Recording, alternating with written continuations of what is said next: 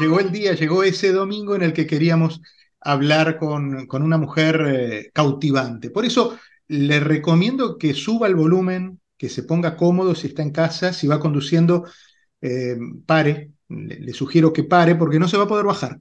O sea, los próximos minutos van a ser de atención completa. Eh, ella nació en Chile y el próximo domingo 26 de marzo se va a presentar aquí en Miami, en el Teatro Manuel Artime, con una conferencia, escuche esto, gestada en, la, en medio de la pandemia, con lo cual tiene una particularidad especial al trabajo que ha venido desarrollando durante todos estos años Pilar Sordo. La conferencia se llama Habilidades para transitar situaciones difíciles. Vamos a ver de qué se trata esto. Pilar, bienvenida. ¿Cómo le va? Bien, Diego, ¿cómo estás? Muchas gracias por este espacio, encantada. Bien, ¿no? encantados nosotros, porque en realidad cuando empezamos a hablar que próximamente venía Pilar Sordo a Miami eh, y, comentábamos, vamos a hablar con ella, la primera pregunta es, ¿por qué todo el mundo la quiere? ¿Por qué todo el mundo se le dibujaba una sonrisa amable, un gesto cariñoso? ¿Por qué la quieren todos? No lo sé, supongo, bueno, yo soy una buena persona, eh, me, defino así porque trabajo para hacerlo, digamos, y por eso lo digo como con orgullo. Em, creo que, que además em, hay algo que, que pasa em, conmigo, que es que, que yo soy muy de verdad. O sea, eh, siento que la que tú estás viendo ahora es la misma que funciona como mamá, con mi hijo y con mi hija como hija, con mi padre y con mi madre, como amiga, como, como psicóloga, como terapeuta. Soy como el mismo caos eh, afectivo de expresión y qué sé yo en todos lados. y eso hace que la gente tenga una sensación de mucha confianza conmigo porque no tengo, no tengo un personaje, no, no tengo algo que poso o que muestro solo cuando estoy bien. Generalmente en mis redes la gente me ve con o sin maquillaje, enferma, llorando, riendo, dependiendo cómo esté, soy, soy muy honesta en, en, eso. Entonces, supongo que eso generará cercanía y, y, también alguna unidad de, de, cariño de la gente. Además son 35 años, Diego, también es mucho tiempo manteniendo como una línea de cierta coherencia en, eh, y de evolución también dentro de mí, que creo que la gente también lo recibe. Vi dos cosas en estos días que, me, sumergí en el mundo de Pilar Sordo y encontré una entrevista muy, muy cariñosa que, hizo con María Laura Santillán y dijo dos cosas. Infobae. En Infobae. Y, y, dijo dos cosas. Usted es una de esas personas más parecida a su obra. Eh, su obra y usted son una misma cosa son indivisibles, cuando muchas veces muchos escritores y muchos escritores que también eh, se sumergen en el mundo de la, de la ayuda, del coaching, de la, eh, del crecimiento espiritual y personal, eh, están un poco divorciados ellos de su obra y usted es una unidad. Eso es una de las cosas que me llamó mucho la atención. Y lo otro es la palabra empatía. Si algo la define es la empatía. ¿Usted lo siente así? Si María Laura dijo eso, además ella me tiene cariño, así que no sé qué, nivel de objetividad tenga, pero, pero sí, yo creo que la empatía es una característica que a mí me define eh, y la generosidad también. Em, y creo que, creo que esas dos cosas hacen también que, mm, que es verdad que mis investigaciones, eh, que ya son 14 y que están en los 13 libros que he escrito, em, si bien son investigaciones y son estudios de campo que no siempre definen lo que yo pienso, sino que lo que observo me atraviesan, sin mm. duda que me atraviesan. La, la primera alumna de las investigaciones siempre soy yo. Eh, y, me, me, pruebo a mí misma todo lo que, aquello que en teoría estoy como descubriendo. Entonces creo que en eso, en eso se nota, digamos, que, que, hay una unidad entre lo que hago y lo que soy. La naturaleza del, ser humano es escaparle a los problemas, eh, abstraerse, buscar como una especie de, burbuja. La burbuja creo que es la, unidad de, todo lo, lo, que significa, el símbolo mayor de todo lo que significa abstraerse de los problemas. Me meto en mi burbuja, que nada me perjudique. Y usted está proponiendo en este trabajo creado, insisto, en la pandemia, y quiero poner el acento en eso porque vamos a hablar de eso, em, nos da claves para enfrentar los desafíos. ¿Con qué nos vamos a encontrar en Miami el 26 de marzo? se van a encontrar con 12 habilidades, eran 11, pero apareció una así hace un mes atrás, em, con 12 habilidades que, em, que de alguna manera tienen que ver con justamente dejar de usar la palabra enfrentar, que es la que tú acabas de mencionar, eh, porque yo siempre digo que, en esa investigación eh, desaparecieron como tres palabras, digamos, que son enfrentar, manejar y controlar. Y eso pasó cuando empezamos a entender que lo de afuera no lo controlamos.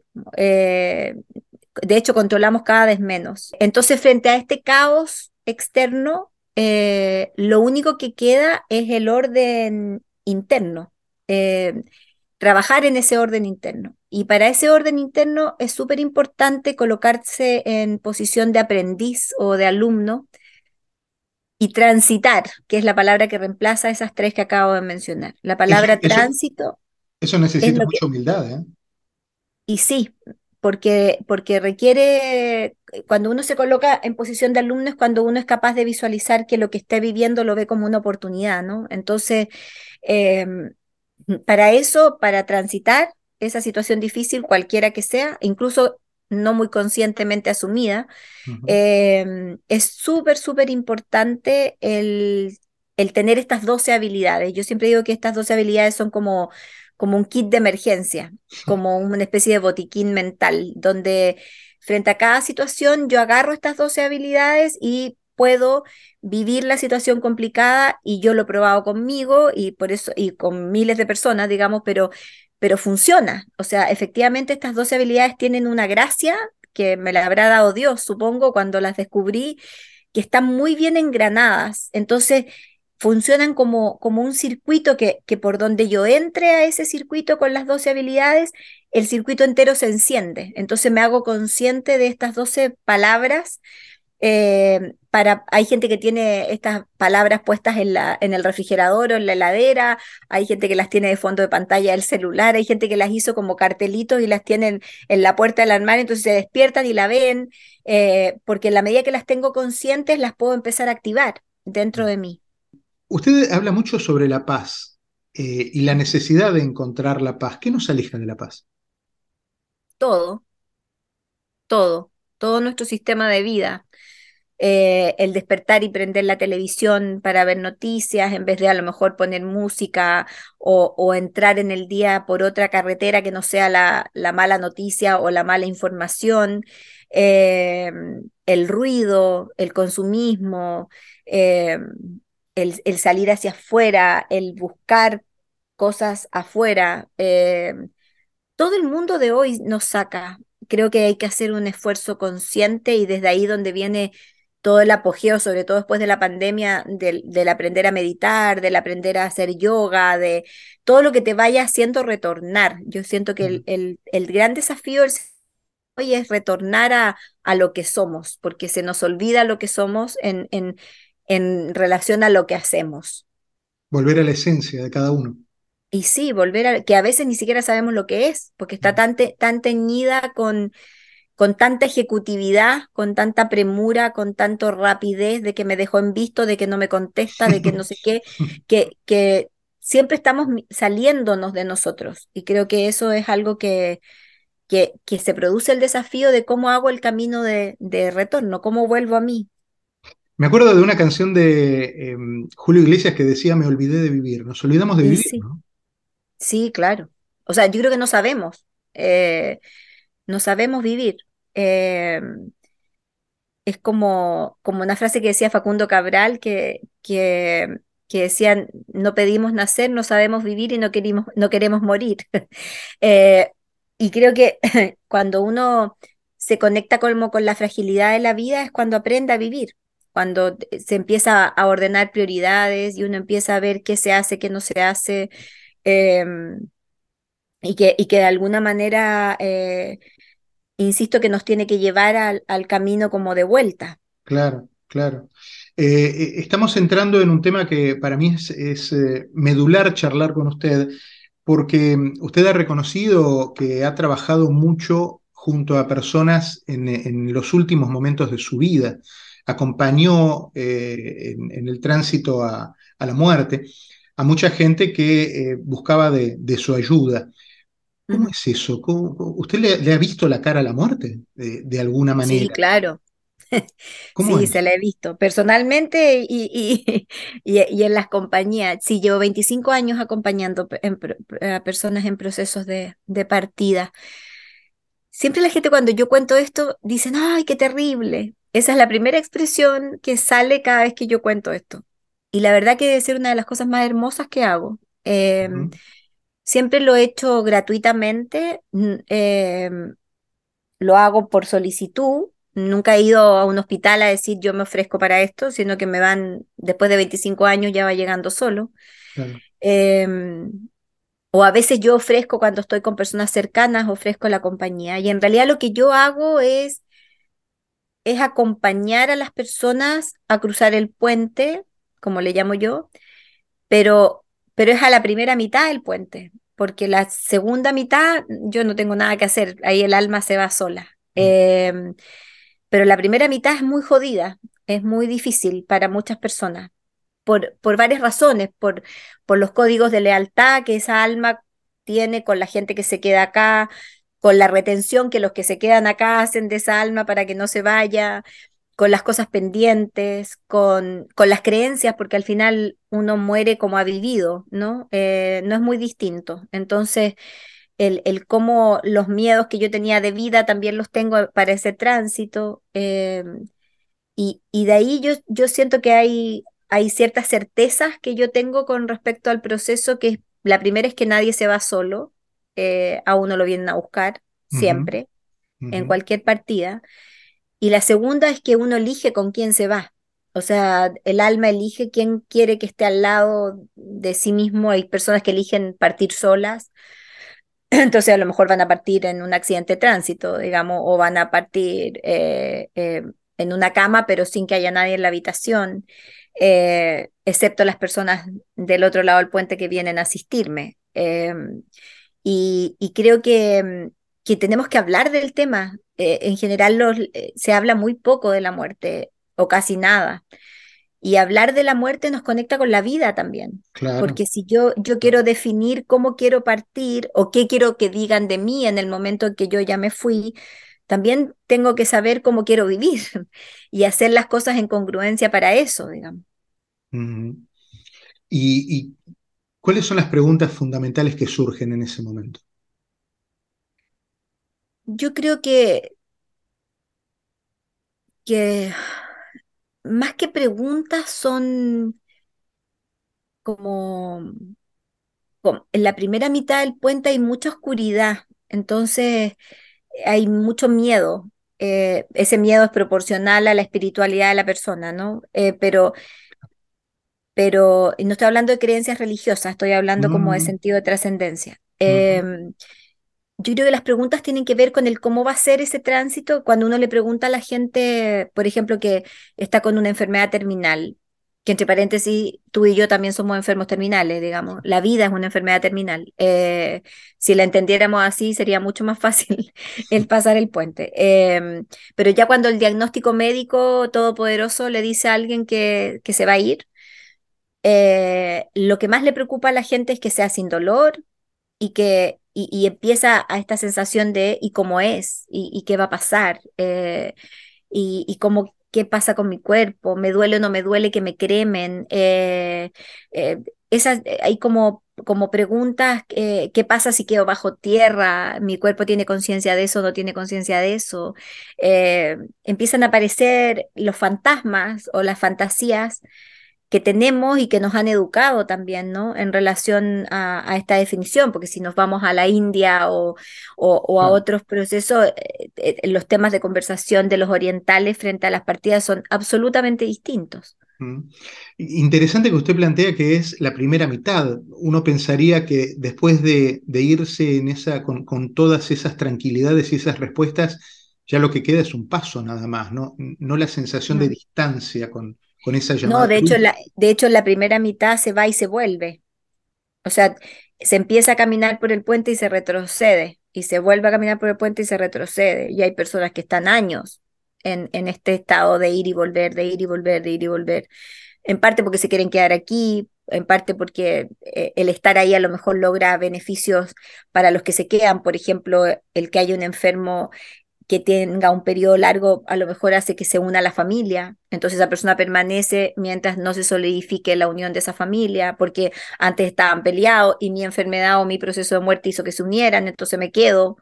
Eh, hasta que esté más sólido. El, alma es muy sabia, el alma tiene toda la información que nosotras necesitamos de, de la vida entera. De hecho, si tuviéramos, por eso hablo tanto yo de la capacidad de retornar, de, de volver a mí. Eh, porque si, si retorno, yo, yo sé quién soy, si mi alma lo sabe. Entonces, eh, mi centro, mi paz, eso es, absolutamente determinante en ese camino. ¿Y cómo queda Pilar después que sabe que la persona que se va, lo último que vio fue a ella? Mm. Eh, es una sensación eh, de complicidad maravillosa. O sea, yo siento que además yo, yo no me siento protagonista de la situación, yo me siento un instrumento, siento que que Dios atraviesa por mí en ese instante, digamos. Em, pero hay una sensación de, complicidad, sobre todo en, en, que probablemente yo soy la única que sé todo lo que le pasaba a esa persona, o, sé secretos em, que, que, el resto de la familia no sabe. Recuerdo una situación de, de que yo sabía, por ejemplo, era un hombre el que se estaba yendo y que que ese hombre tenía otra mujer, aparte de la señora que estaba ahí en la casa. Y, y esa otra persona llegó al funeral y la única que sabía quién era ella era yo. Eh, ese tipo de cosas eh, que a veces tienen un, un, tema como de sarcasmo y hasta son divertidas, digamos, em, son parte de una novela, así, a lo García Márquez. Em, yo, yo siento que, que es una complicidad preciosa que Dios me regala con esas personas, con esas almas. Y después siento que me cuidan también al otro lado. Tengo como un ejército de ángeles. Eso también me imagino que, que, usted lo debe pensar en el momento que le toque a usted transitar ese puente. Va a haber una cancha de River llena esperándola. Eh, no lo sé, no lo sé. Yo eh, tengo como el, como el deseo de, de, ciertas personas que quiero que estén ahí. Eh, particularmente una pareja mía que falleció, em, mis abuelos también, que fueron muy importantes para mí. Pero si hay más gente, maravilloso, me van a hacer mucho más fácil el, el paso. Eh, no lo sé. Tampoco, de repente, em, me pregunto eh, también cómo ir a hacer mi propia partida. Yo creo que todos queremos partir como la viejita del Titanic, digamos. Es como, esa, esa es como, como la sensación que todo el mundo quiere tener, ¿me entiendes? Como de quedarse así, camita, calentita en la casa de uno y, listo, y se fue. Em, pero no lo sé, no, no sé. Eh, estoy caminando yo en mi vida consciente por una vida cada vez más calma, con incluso con menos movimiento. Eh, así que probablemente eso también va a definir parte de mi vejez, digamos. Claro. ¿Habló de eso con Cristian y con Nicole, con sus hijos? Sí, ellos tienen todo pauteado, tienen hasta las canciones que quiero que pongan. todo, ya está todo dicho. Eh, no sé si tampoco quiero un rito religioso así como dentro de una iglesia católica o establecían, no lo sé. Eh, eso todavía no lo tengo claro, pero, pero lo que sí me gustaría que pasara, eh, de hecho hace poco hablábamos con mi hija que le decía, si yo tengo alguna enfermedad así previa a partir y, puedo planificar ciertas cosas, porque puede que la partida sea abrupta, digamos, eh, le dije, podría ser una última conferencia y tú la pones en la ceremonia. Y yo le hablo a todos los que están ahí. Y me decía, mamá, pero ¿cómo? Y decía, pero si yo quiero hablar en tu funeral, me decía ella, no me quites protagonismo a mí. y nos reíamos a carcajadas con mi hijo. Decía, no, yo tengo claro lo que yo voy a decir, mamá, cuando tú te vayas, pero si tú pones la conferencia, nos anula a nosotros. Entonces, no, por lo menos que en tu muerte podamos hablar nosotros, que no hemos podido hablar nunca en la vida. Es interesante esto que estamos charlando y esto que usted habla con sus hijos, porque habla de lo que muchos eh, señalan como inteligencia emocional. La inteligencia emocional es esto, es eh, unos lo tomarán como, como una cosa morbosa de estar hablando de la muerte de uno mismo y otros lo toman como lo que es, la parte de la vida, ¿no? La, misma muerte. Gracias por hablar de esto, Pilar, me gusta. Me, parece que hablar de estos temas en radio es poco frecuente y algunos dicen, oh, pero un día así a la mañana hablar de estas cosas, bueno, pero, pero creo que, que es eh, sanador y, es eh, de una mm, riqueza eh, enorme. Yo creo que a lo mejor más que inteligencia emocional tiene que ver con el aprender una inteligencia espiritual. Em, claro. Que es distinta y que tiene que ver con, con yo, yo no creo en la muerte, yo creo que uno trasciende. Creo que eh, mi alma tiene un poder de vida superior al cuerpo que hoy día la lleva. Entonces, em, por eso que puedo hablar con tanta naturalidad eh, y puedo preguntarle a las personas y, tocar el tema de la muerte con, mucha libertad. Pero porque yo, eh, porque me ha tocado tenerla cerca, porque, y porque siento que además tenemos que hablar de esto, porque si no, en base a qué hablamos de la vida, digamos. Porque si yo sé que me voy a morir, entonces mis decisiones de hoy son distintas eh, a que si asumo que prácticamente soy eterna o voy a negar ese proceso. Eh, creo que, que influye en eso.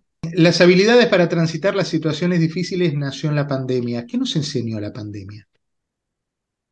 Yo creo que el mayor aprendizaje que trajo la pandemia es que aumentó la cantidad de preguntas en la gente. Creo que hay mucha gente preguntándose muchas cosas. ¿Sobre sí, mismo o sobre los otros? No sobre sí mismo. Eh, no sé si somos capaces de contestarlas todas las preguntas, pero sí creo que aumentó las preguntas. Creo que hay mucha gente preguntándose si vive como quiere vivir, si vive dónde quiere vivir, si vive eh, con quién quiere vivir, si con la persona que está al lado es la que quiere seguir o no. Ahora, de que esas preguntas se transformen en respuestas y eso en acciones requiere mucho coraje y mucha valentía. Por eso yo siempre digo que ser felices es de valientes. Eh, porque, porque yo me puedo hacer un montón de preguntas, pero no tener la capacidad para responderme, digamos. Entonces, creo que el cómo yo me voy preguntando, em, sin duda que, que lleva a que, que pueda tomar decisiones. Y creo que hay mucha gente preguntándose un montón de cosas. Creo que ese es el mayor aprendizaje de la pandemia. Creo que yo fui de las ingenuas, y me encanta mi ingenuidad, pero yo fui de las ingenuas que pensó que después de la pandemia la humanidad a quedar muchísimo más buena, digamos, de lo que era, eh, porque al tomar contacto con la muerte íbamos a, a, ser mucho más empáticos y sensibles con todo. Y creo que eso fue una efervescencia que duró muy poquito y que la gente que volvió al mismo vicio de vida que tenía no le costó nada. Claro, claro. y los hechos demostraron que nada más lejos de, no, los buenos seguimos siendo buenos, los buenos seguimos siendo buenos, quizás más buenos porque somos más conscientes y los que están heridos siguen estando heridos, digamos. Eh, en términos sociales, ¿por qué los pueblos eligen sistemáticamente gobiernos que los destratan, que terminan eh, abusándolos de alguna manera? ¿Cómo, ¿Cómo se trabaja la madurez, no sé, la madurez cívica, la madurez social? Como para que nosotros dejemos de depender, o los, pueblos dejen de depender de alguien que le resuelva el problema de hoy para pensar en un problema estructural.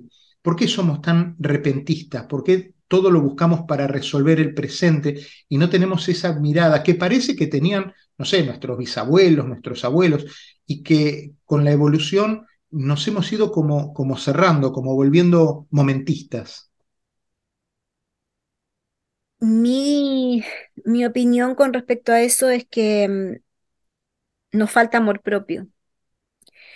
Entonces, como no nos queremos como individuos, no sabemos lo que es eso.